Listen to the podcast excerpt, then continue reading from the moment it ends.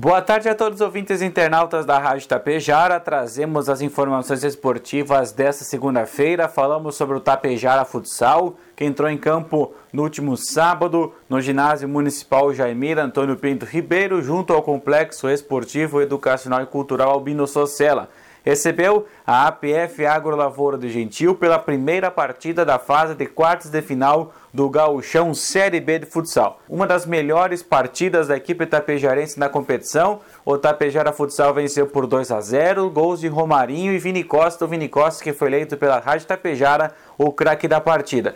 Time se portou muito bem defensivamente e quando foi para o ataque criou boas oportunidades, fez esses dois gols, poderia ter, ter feito mais, mas foi uma partida muito sólida do elenco tapejarense que mesmo com a saída de Salah para o futsal do Japão, soube superar essa ausência. O coletivo foi o essencial para a vitória nessa primeira partida. Agora, no próximo sábado, o Tapejara Futsal necessita apenas de um empate para avançar às semifinais do Gauchão Série B. Para a APF, vitórias tanto no tempo normal como também na prorrogação. E pela Taça Inovar de Futsal, ainda não há uma definição de datas para a primeira partida da fase semifinal da competição. Jogo entre o Santa Cecília Futsal e a equipe do Locomotiva Gaúcha de Serafina Correia. A única certeza que a primeira partida será em Ibiaçá, em virtude da equipe da Locomotiva Gaúcha ter uma das melhores campanhas da Taça Inovar de Futsal. Quando for confirmada a data do primeiro confronto, que possivelmente terá a transmissão